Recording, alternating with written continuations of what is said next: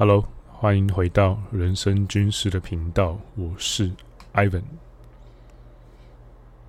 这一集呢是第一百一十八。那今天呢，我的声音可能听起来会有点累，因为我刚结束一个，嗯，本来要是二十四小时。耐久环岛的旅行，那为什么说本来是呢？就是因为那个整个过程真的是有一点太累了。我大概到台南左右就觉得，哦对，因为我骑的车子不是一般那种很舒服的舒克达，是那种你需要，嗯，有点像是后入式体位一样，你要趴在。一台，你想象你要趴在一台将大概两百公斤上下的交通工具，然后它里面的温度大概是它的散热大概是一百多度的水箱，然后会有热风一直由下往上窜上来这样子，然后你要抱着这个东西，听着引擎的声音，然后感受着路面的震动。还有迎面而来的各种虫子跟风，然后你要跟它用一个很不人体工学的角度绕过整个台湾，我只能说我 我真的没有办法。呃，但其实好，今天的标题我还是稍微念一下好了。今天的标题是“二四耐久，死灭回游，铁粉的意义”，还有最近推荐的书。那为什么会是这个标题？我会依照顺序再慢慢跟你说明。那总之现在是一个很累的状态，这样子。好，那一开始呢，我们先简单回答一下一个 Q&A，这个是 Eason Eason Ho 五八四四 E T H A N H O 五八四四这位网友他在 YouTube 频道上面的留言，然后呃。应该说，他这个是提问吗？因为他最后面是一个句点啦，他是这样子讲的。因为我不确定，其实有些时候你在网络上面看到的留言，你会没办法确定他的语气，他是在挑战你呢，还是他是在单纯提问呢，还是他是怎么样这样子？呃，我先我先假设这位网友是友善提问啦，只是我觉得语气看起来。因为他最后是一个句点结尾，所以我其实不太确定他是不是真的要提问。不过，呃，我先当做他是真的要提问，那以此为前提去回答好了。因为毕竟不排除有些时候其实是黑粉，然后反串之类的。我们先以人性本善的角度去看。呃我上一集呢聊到了那个适合当老板的五个特质，那刚好是我在。生活中发生的一个故事，这样子，然后他就回说：“我觉得这个老板呢，纯粹不想扛责任。”一个表情符号。然后你前一集不是说成年人不教育只解决问题吗？这么一说，他对你来说不是成年人，可是你现在却对他很感兴趣。他只是比较会踢皮球，我觉得你被他的雄辩洗脑了。嗯，我们一个一个来猜。第一个是对，我确实提过成年人不教育只解决问题，可是。成年人不教育只解决问题这句话，基本上它是一个有有时候你尽信书不如无书，然后你一句话你不可能适用在所有一切的，应该说一句话通常它只能用在某一个场合，某一句话它越能够跨情境的被使用，那它就越无限趋近于干化。那成年人不教育只解决问题，这其实要看情境的。那可以参考一下我讲这句话的那一集，或者是我在串串上面也有聊到这句话。那这么说，他对我来说不是成年人，可是你现在却对他很感兴趣。应该说，成年人不教育只解决问题，这句话。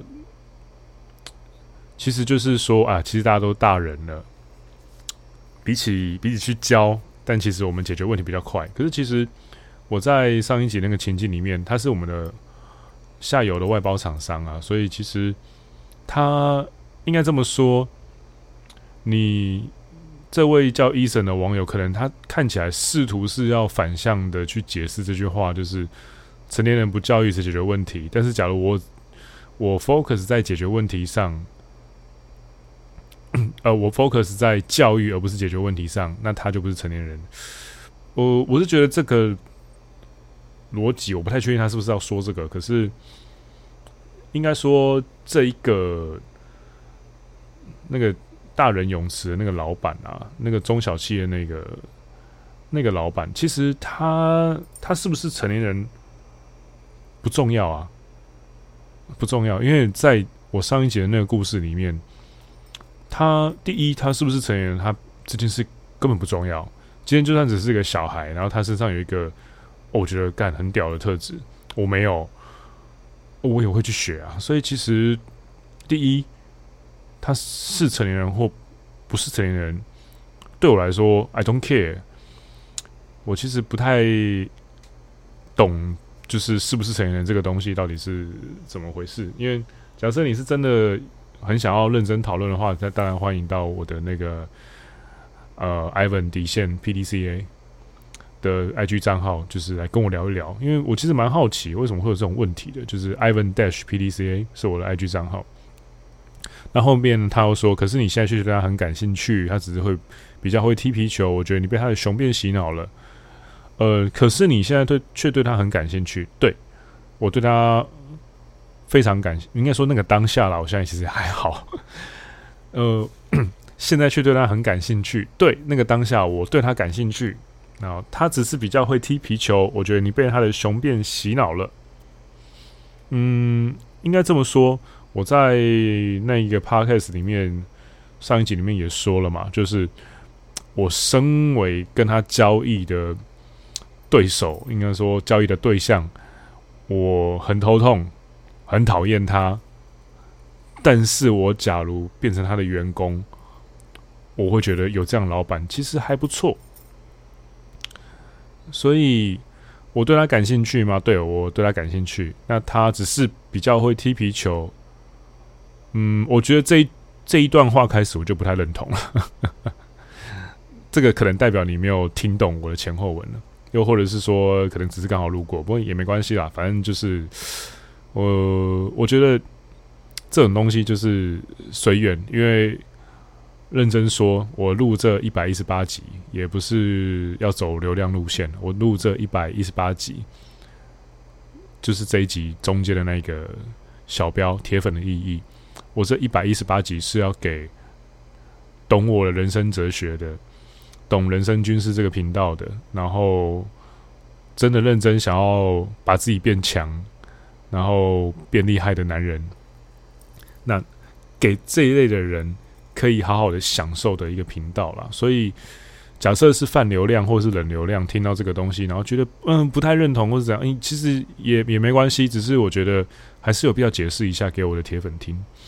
那他只是比较会踢皮球这句话，我觉得我不认同在哪里呢？哎、我先说，我不是要攻击一生后五八四四这位网友，他问的很，他问的其实，在提问里面算蛮认真的。虽然他是我在猜，他现在应该算是我的泛流量或冷流量。那，但我觉得我还是因为他很认真写，我觉得我需要认真回。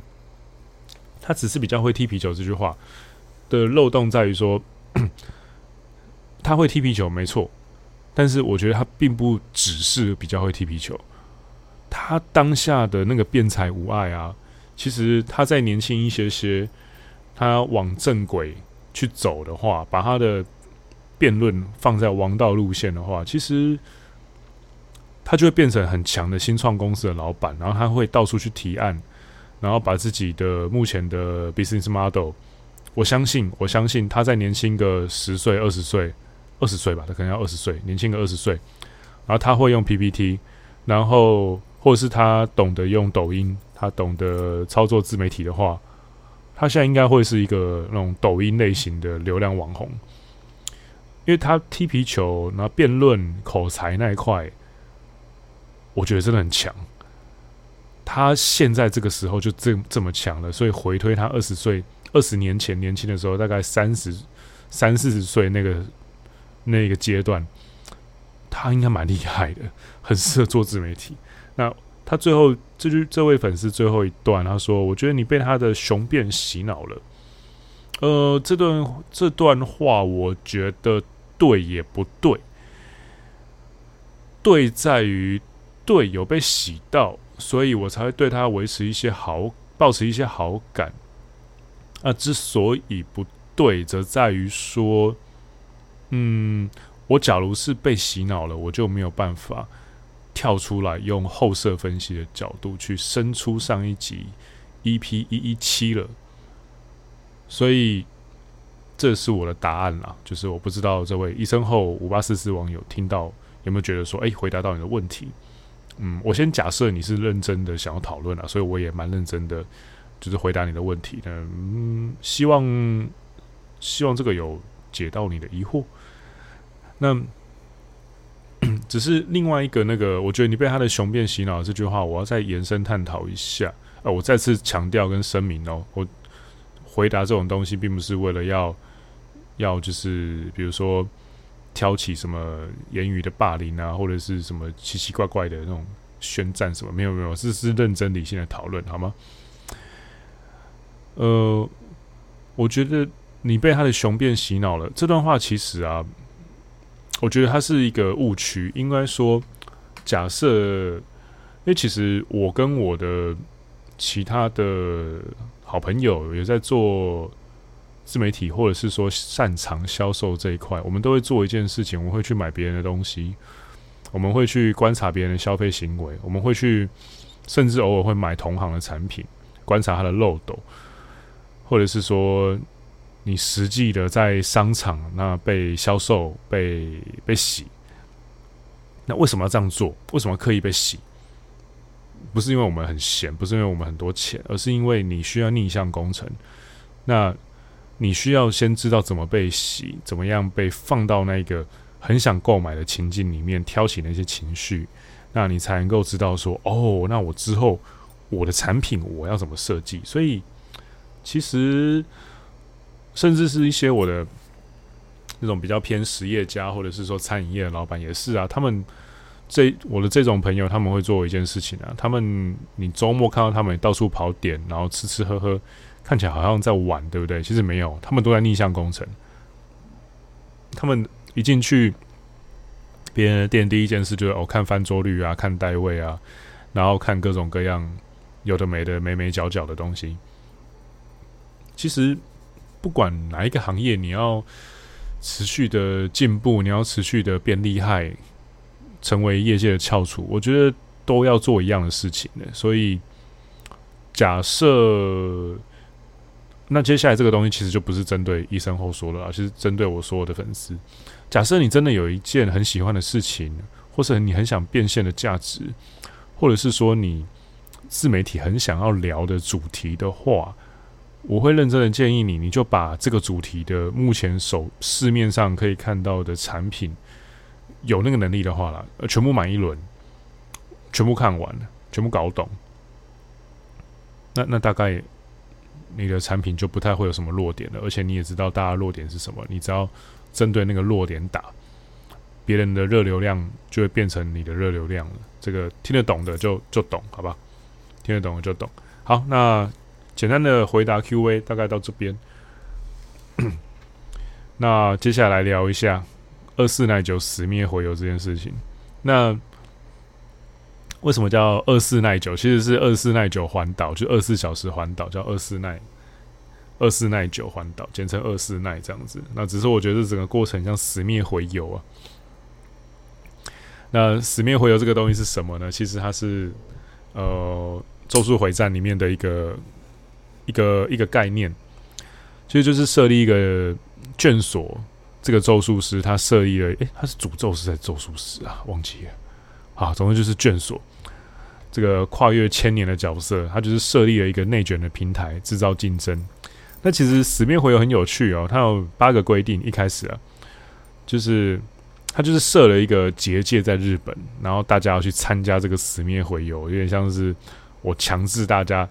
参加一个一场猎人试验，你们要打到剩下最后一个人会赢这样子。那勇者在术第一条是勇者在术士觉醒后十九天内必须在任意结界中宣誓参加死灭回游。第二，违反前项规定者会被剥夺术士。第三，非勇者进入结界时将立刻成为勇者，并视同宣誓参加死灭回游。叭叭叭叭叭叭叭。好，总之我这边借用一下，死灭回游就是一种嗯竞争修炼，然后我在这边引申成一种像是自我答辩的感觉。那我先说为什么我会开开始这一趟二四耐久死灭回游。等我一下，我喝个水。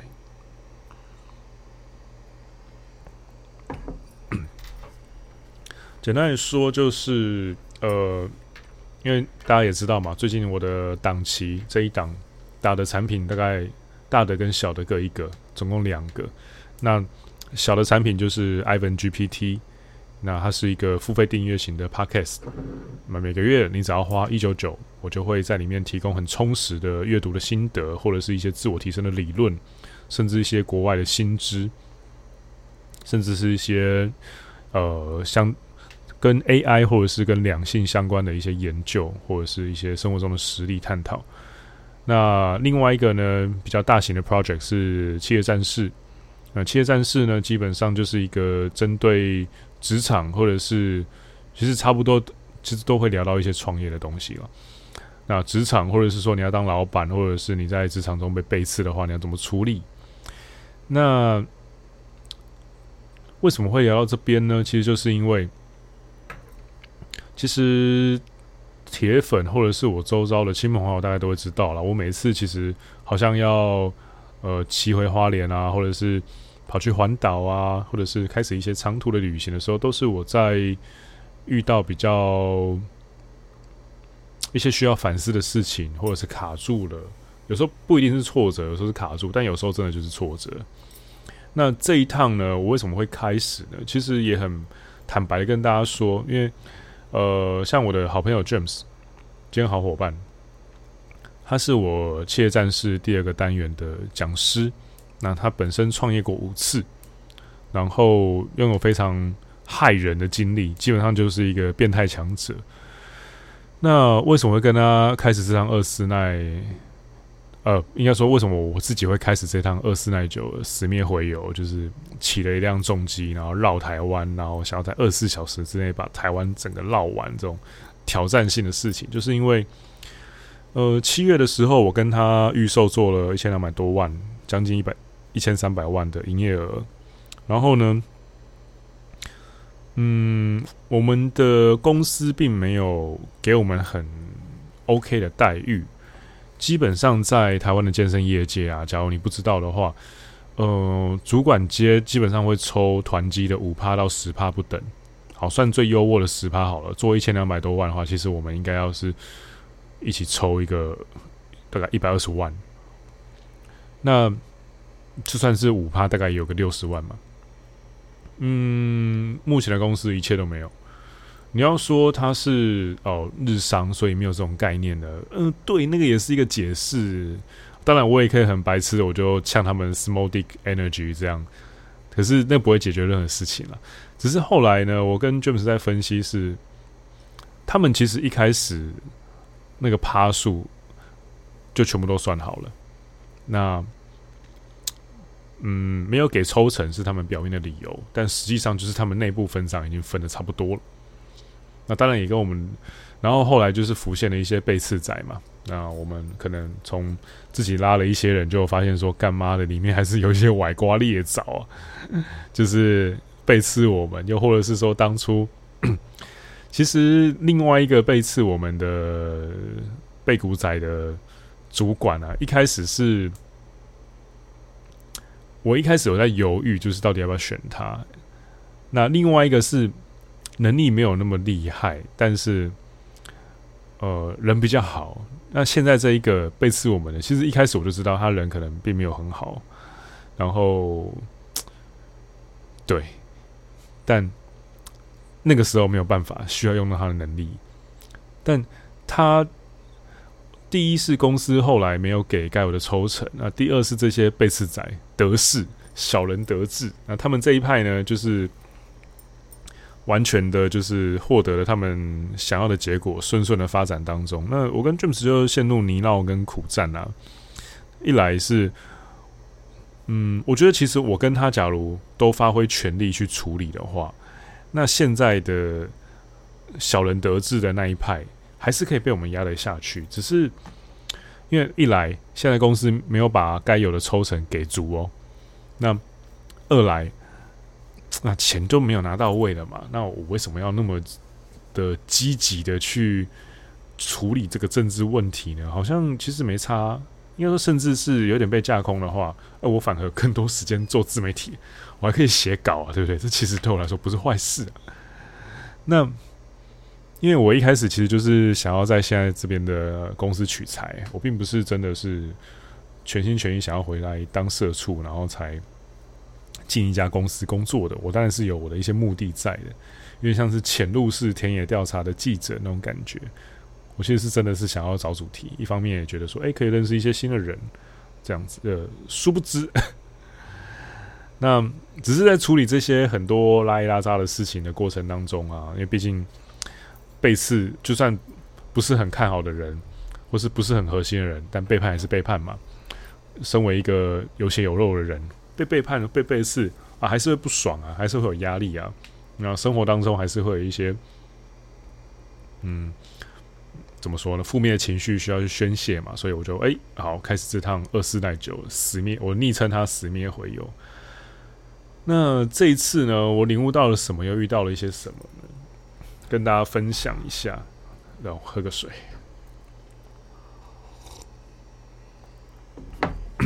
可能会有个马达的声音，我把桌子升高一下。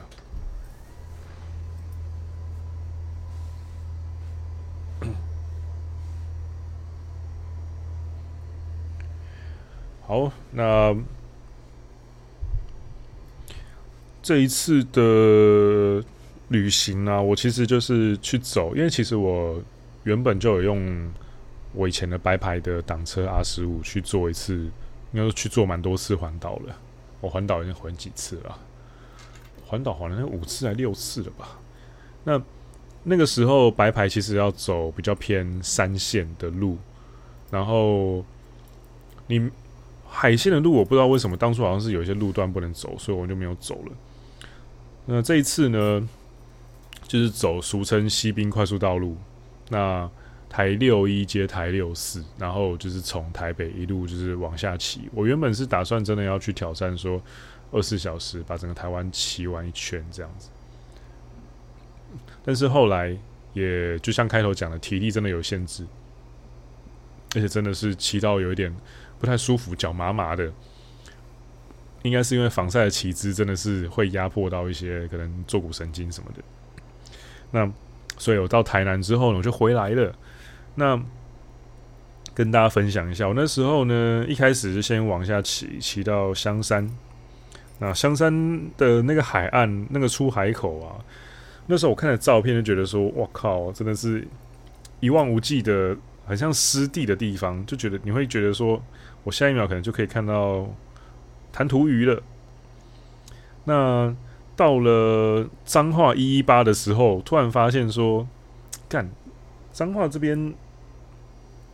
靠海的地方其实蛮荒芜的，还蛮多你你不知道那个功能是拿来干什么的荒芜的。你要说是田地呢，我觉得比较像是 所谓的未开垦的地。那骑到彰化那边的时候，我对这种地形就觉得真的是非常的有感。然后经过苗栗的时候，是有看到一些很类似。不知道该怎么讲诶，丘陵吗？或是那种小台地的那种地形，就不知道该怎么怎么去形容。然后到嘉义段的时候，就觉得说，哎靠，虫子好多啊！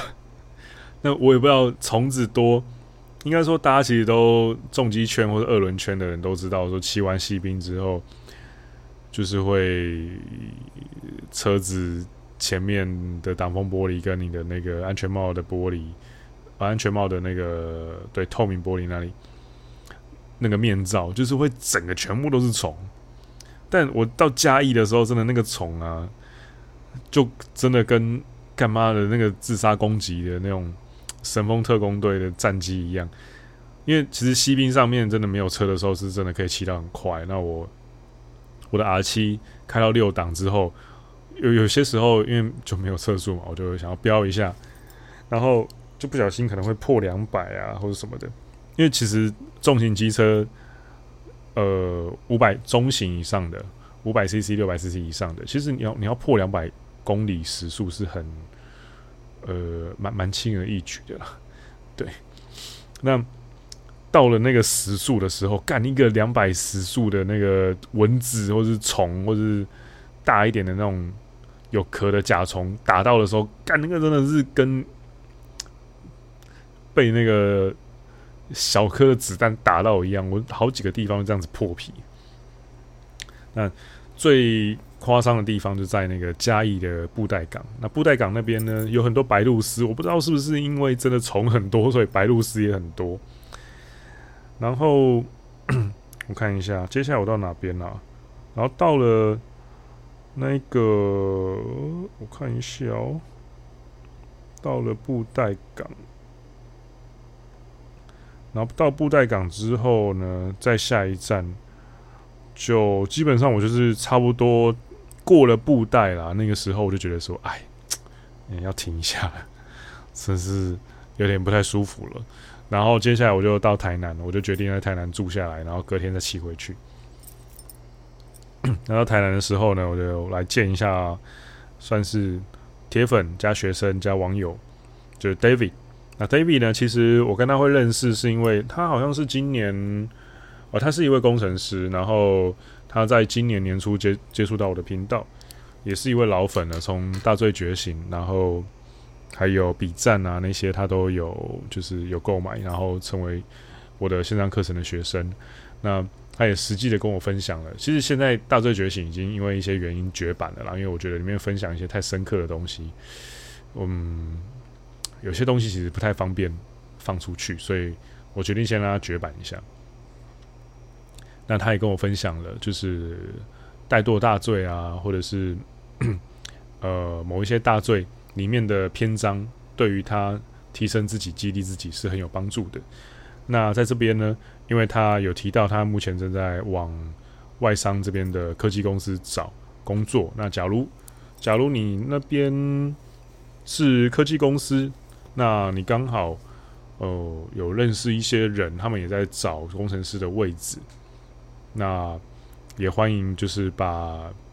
工作资讯丢给我，又或者是说你是我企业战士课程里面的学生，那也很欢迎在里面分享职缺，那帮助一下好朋友 David。那他就骑着他的 RSV4，也是一辆重机，我没记错，好像是一千一百 CC 吧。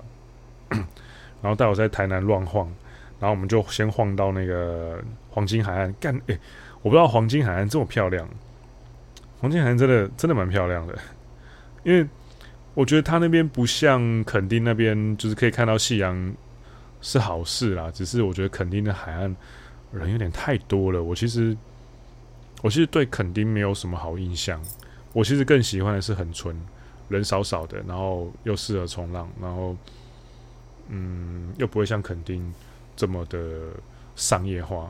然后缺点就是海滩比较小了，对啊。然后就在黄金海岸那边，我们就两个人一起骑重机，然后沿着海岸线慢慢的晃啊晃啊晃这样子。然后后来我有拍一些，我其实有把这个剪成一支短影片，有兴趣的话可以到我的 IG 人生军师去看一下。那我剪成一个蛮酷的短影片，然后它的有一幕的黄昏，其实我觉得蛮漂亮的。讲到黄昏这个东西，要跟大家聊一下。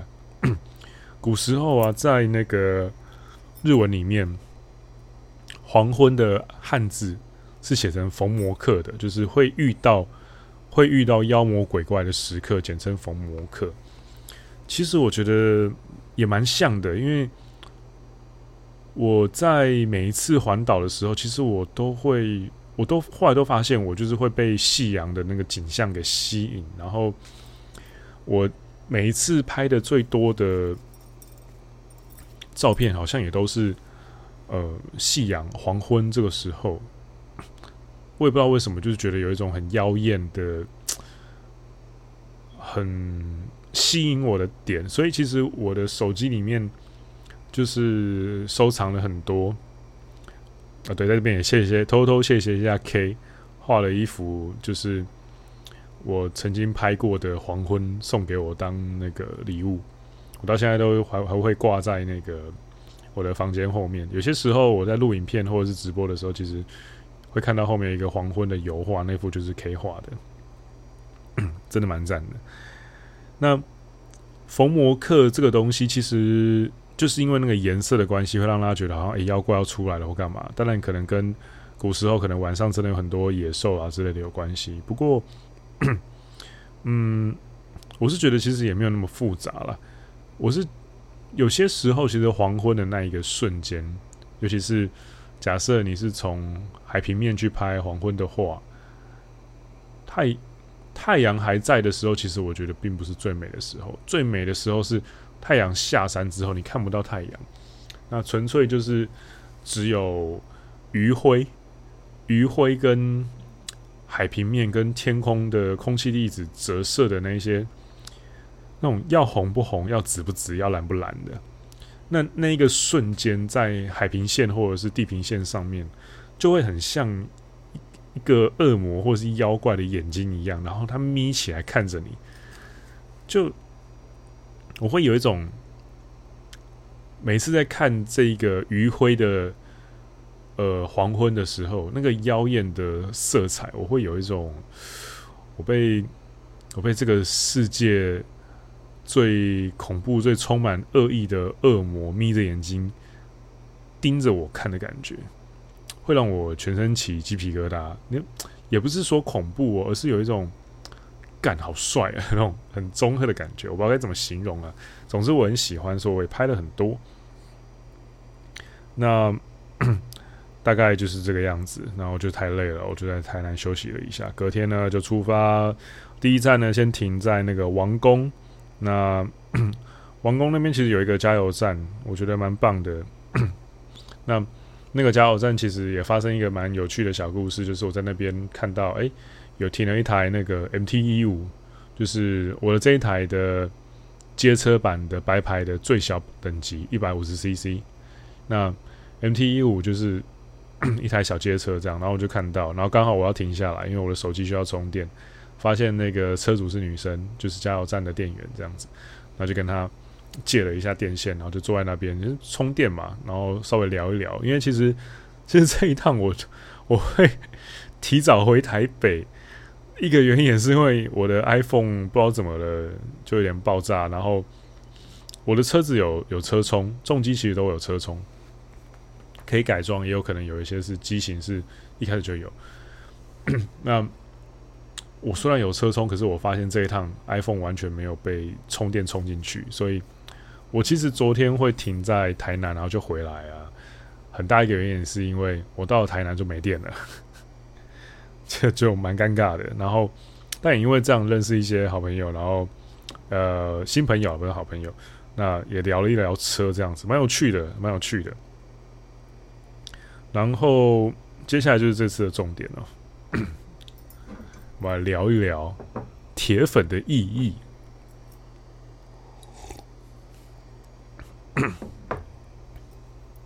那刚刚不是提到了吗？要跟你们聊说。这次死灭回游里面，我领悟了一些什么，又遇到了什么？其实，在整个骑车的过程当中，我觉得最棒的事情就是，我为什么这么喜欢骑车，就是因为平常工作的环境很烦、很复杂，然后有时候觉得日本人真他妈的。有够啰里吧嗦，然后确认很多很无聊、很智障的细节，然后在那边什么哦，母公司是 JR，所以什么安全安心，打造安全安心的健身场馆什么的。看我们现在根本就是每个月在亏钱。那为什么会亏？因为一开始是因为我跟 James 有人力的管理介入，所以一个月的营业额可以到一千两百多万。我们第二个月决定抽手就不管了。第二个月营业额你知道掉了多少吗？一百一百零九万，然后现在呢，大概每个月都不到一百万。也就是说，我们的人力管理价值一千一到一千万左右。那那个差别显而易见。那但是呢，总之嘛，反正就发生很多事情，所以就蛮多压力需要处理跟对冲。那在骑车的时候，其实很单纯的。骑车的时候，我只要起步，然后搭档，然后 西滨是我没有骑过的大直线，我就只要在那条路上笔直的、直直的，然后因为。你在骑很快的时候，你的视觉就会聚焦在前面的一个点，然后看得很远。那整趟路程，我就是因为进入那种禅的阶段，你知道吗？你要说禅也好，心流也好，the zone 也好，就是把油门就是用力的拧开，啊，趴在我的车上，然后呢，脚有点不太舒服的折起来，但是为了稳定，没有办法夹着油箱。那甚至我的安全帽要整个贴在我的那个赛车的形状的挡风玻璃的后面，要不然的话，那个风啊，哦，一两百公里以上的那个风啊，那个风速大到我的那个整个脖子超，我现在脖子超级酸，因为要一直去抵抗那个风阻。那再把人整个缩到那个空动力学的整流罩里面的时候呢，其实事情就变得很单纯了，我就只要一直看着前面的点，偶尔微微的往左弯，微微的往右弯，然后用身体的重心去带车子，跟车子真的是融为一体。那有的时候呢，风会从侧面吹，影响你的车子的稳定性。可是其实，尤其是西滨嘛，因为沿路都是风力发电，那个风真的很大。但其实蛮简单的一件事情是，你要怎么样不被风影响？你只要比风更快就好了，风的时速总不会比我两百多公里还快吧？所以其实后面就变得很单纯，我就是 视线聚焦，然后确认我什么时候要切车道，然后我在这边柔性劝导大家，内侧车道是超车专用的，不要霸着，然后你又骑超慢，限又时速以下，你真的是很碍眼。有些人就是赶时间，你不要这样子挡人家的路。好，抱怨结束。总之呢，整个骑车的过程里面，我可以很专注的只做这件事，然后忘掉我平常在工作的场合，比如说没有给抽成啊，然后长官太啰里吧嗦啊，然后很注重一些很很没有意义的工作目标啊。那对，那骑车这件事情很简单，我就只要控制油门跟刹车换挡，然后用对的速度在对的跑道上面奔驰就好了。那这一趟呢，在台南呢、我还见了另外一位我的军中的学弟，在这边就先谢过他。那 感谢他，不然的话，其实今天可能不会有这一集。那当然，我跟他聊了很多啦，因为毕竟其实他是我军中的学弟。因为以前我一开始在我带过一些不一样的部队，我一开始在那个本那个什么礼炮连打礼炮，然后。打完礼炮之后呢，去呃被派到六军团当心腹老师，就是在那个时候认识我的学弟的。我这学弟也是一个，也是一个屌咖，有机会再更深入的介绍。那他带我去吃的康乐牛肉汤，真的蛮棒的，虽然很淡，但是真的还蛮不错的。然后在神农街晃一晃啊，然后早上就在台南那边喝咖啡啊什么的。那 其实，在我认识他是什么时候啊？我当兵是大概一四一五年的时候的事情了吧，所以其实我们认识快十哦，干快十年了也干。那为什么提铁粉会提到他呢？就是因为我的自媒体在一开始成立的时候，其实我换过几次名字啊，一开始叫很中二，都很中二，一开始叫人生海，哎，一开始叫什么去了？哦，那是叫什么？害人不浅，骇客的骇。然后第二个名字叫红药郎，因为那时候专注讲红药丸。然后到现在的人生军师，之后会不会换不知道了，但是基本上暂时会先维持这个样子。那在二零二零年夏天的时候，我刚创，我的还叫害人不浅的 IG 跟那个那时候还有一个加一个部落格。那我这位学弟呢，他马上就追踪，然后马上就在看里面的内容，这样子。那他从那个时候就开始追踪 follow 我的一切内容，然后也不止这样，我后来开始贩售一些线上课程，比如说数呃数位笔记的课程啊，笔战啊，或者是像大罪觉醒啊，或者是 Ego Game 啊，还有有的没的，像最近的人。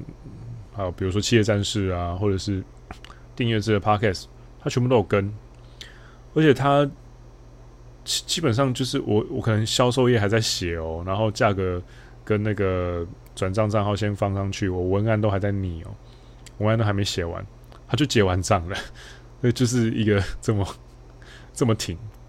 当然聊了很多啦，有些东西细节我们就先不聊，先不说，也不方便说，但。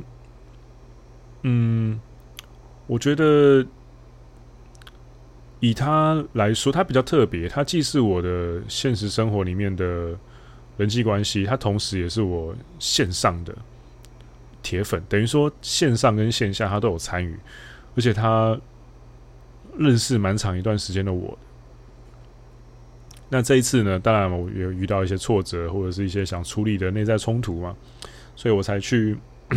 这趟旅行，然后到南部走一走。原本想环岛了，这就变成变变成了去南部走一走，然后吃各种牛肉汤，然后回来。啊，by the way，我还蛮喜欢吃牛肉汤的，所以有推荐的台南牛肉汤，欢迎私讯给我。对，然后最近也蛮喜欢去台中的，所以台中有一些，比如说黑化咖啡店啊，或者是有趣的店，也欢迎推荐我。然后我们那我们就在神农街边走边散步边聊天。那其实聊着聊着聊着，他就聊到了说，之前他有一段时间很低潮，然后他打给了很多人，然后大部分人都在，嗯，你要说不切实际嘛，又或者是说很很官腔的，就安慰他之类的。然后好像那个时候，据他所说啊，我是真的忘记了。他打过来，然后抱怨说，好像他那时候是什么分手，然后事业很迷惘，不知道要做什么工作这样子。然后我好像我好像很呛，然后就直接的很士官长的骂他，然后说不要为了这种不要为了这种白痴事情打给我，然后就把电脑挂，然后好像就把电话挂掉了。然后他一开始很生气，但是后来这我的这一个。当头棒喝，把他骂醒了，成为他后来成功的动力。因为他现在其实也蛮屌的。那其实我蛮讶异的，因为我是真的，我是真的忘记这件事啊。可是听到他这样讲的时候，嗯，又无比的开心。应该说，有些时候其实这个强，这个世界啊，这个时代。嗯，我自己是这样觉得啦。当然，你可能会因为这句话，然后公干我，或者是把我丢到什么奇怪、什么直男行为研究社之类的。对，我他妈就是个直男。然后呢，我觉得这个时代太娘了。为什么说这个时代太娘了呢？这个时代正在往一个很阴柔的特质走，你可以说阴柔当道吧。然后正在往一个逐渐失去秩序、越来越混乱。然后各个国家开始在打仗，战争越来越频繁，然后冲突升级越来越严重。其实全世界都在打一个叫做中国跟美国的代理战争的游戏。那这个战争后面会会不会越演越烈，变世界大战？其实我们都不知道。但目前世界局势正在往混乱跟过度沟通的方向走。那。过度沟通的代价就是你很容易 emo，那情绪很容易被强调，那很多东西就是会往钻牛角尖的方向走。你你要说这种时代你不单身，不会有比较高比例的忧郁症，我真的投给你。你到处都是很强调 emo，很强调内在情绪，很强调沟通，你就一直讲话，一直沟通，一直讲些有的没的。你你就很容易变得 emo，就很容易被影响嘛。可是这个是假设大家都需要这个东西哦。只是我觉得男人还是不太一样的，男人天生还是有一些跟女人不太一样的特质在的。男人最快的进步方式就是被当成男人对待，然后你有一些东西你你不懂，或者你真的做的很烂，那我直接骂，我直接骂醒你，然后你就去进步。那男人跟男，应该说男生跟男生交朋友可能可以透过 emo 吧，但是我觉得男人跟男人交朋友是透过竞争的，就有点像是比如说哦，我跟 J 或者我跟 AW，你要说我们是好朋友吗？是，但。完全是好朋友吗？诶，其实也不是哦。在商业游戏里面，某些时候我们是对手哦。像比如说最近，呃，有人就是产量变高，那其实另外两个就觉得哦，有压力哦，我要继续努力。但你要说产量变高，那就是一定会对其他两个不利吗？其实也没有，因为他给一个良性的压力，等于是说在边竞争当中，那边一起成长，边一起把对方拉拔到一个。一样的高度，那当然这次跟学弟也聊了一些新的可能性了。我也希望，我现在也在仔细的思考当中，看看能不能够运用这些杠杆，把我的自媒体，把我的铁粉们，也把学弟杠杆到一个更屌的位置上去。还在思考，还在思考，有个结论之后跟大家公布准备的新的东西。那。这整个过程的故事呢，其实我只是想要跟大家说，其实有些时候，嗯，第一，铁粉这样子的存在是你要好好珍惜的。假设你是认真要做自媒体的话，你可能要用年当单位去对待你的铁粉。然后，因为其实现在铁粉就那几位，那。他们从一开始开频道，基本上很早期就跟着我了。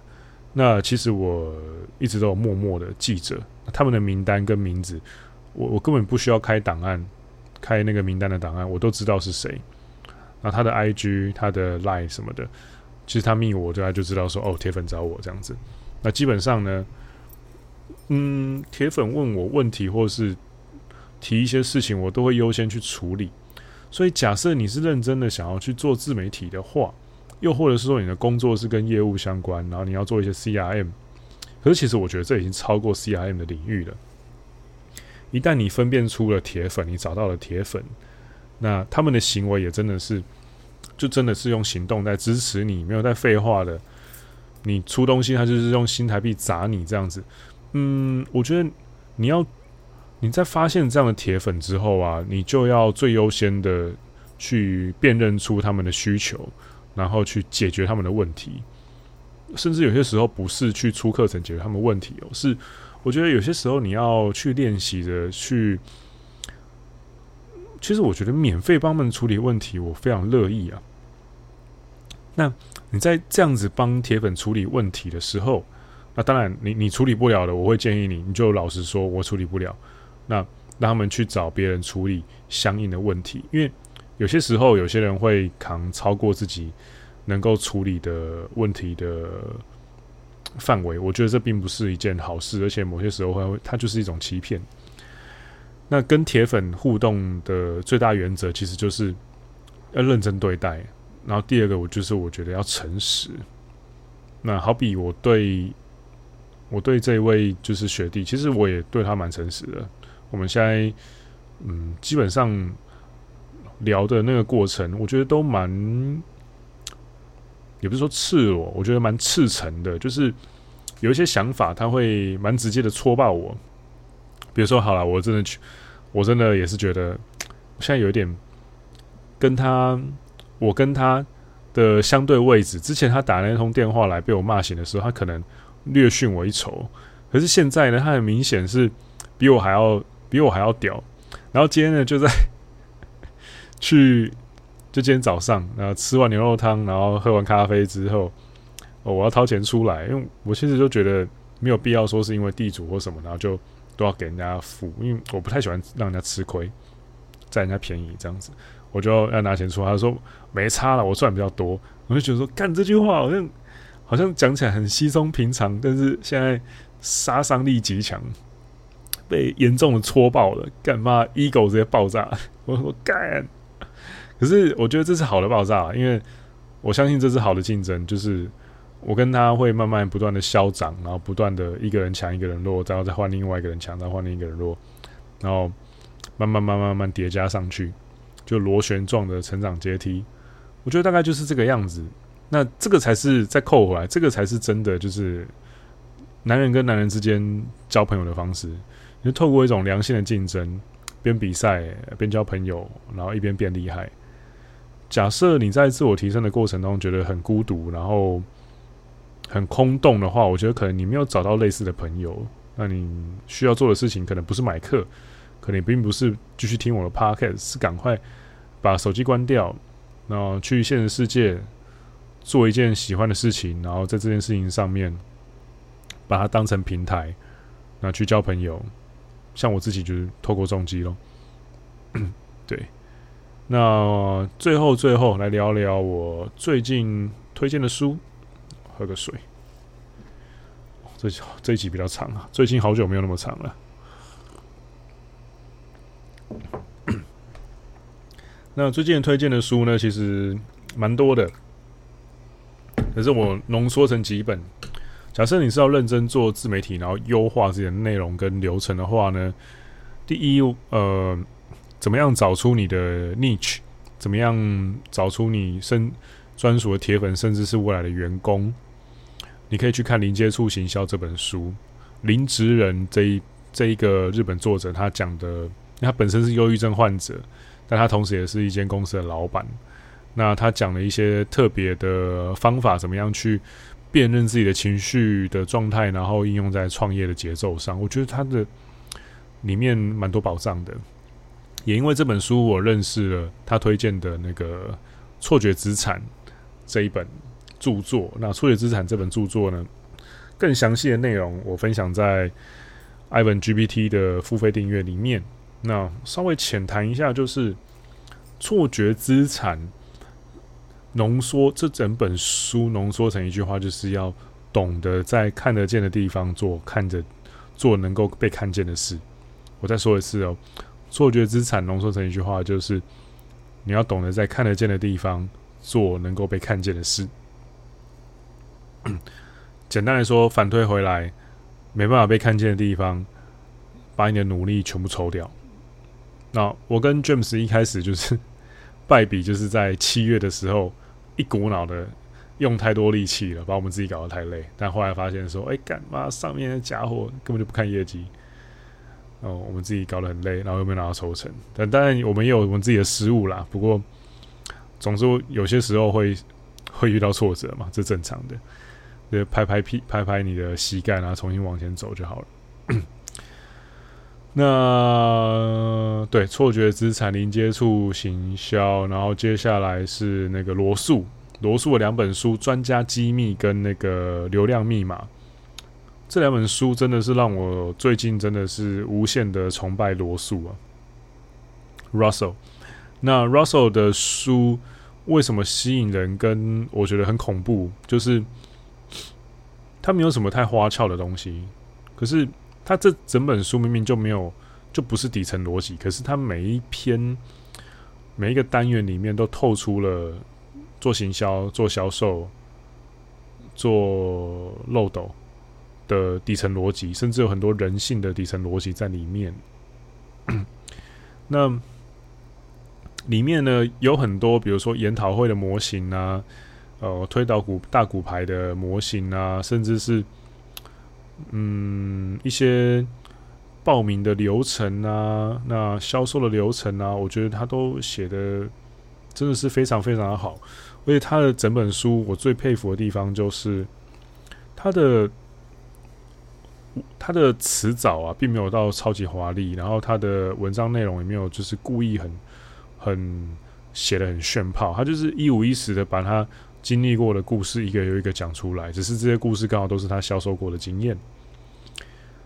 那因为我自己毕竟也就是磕来磕去碰撞了三年多，快三年了。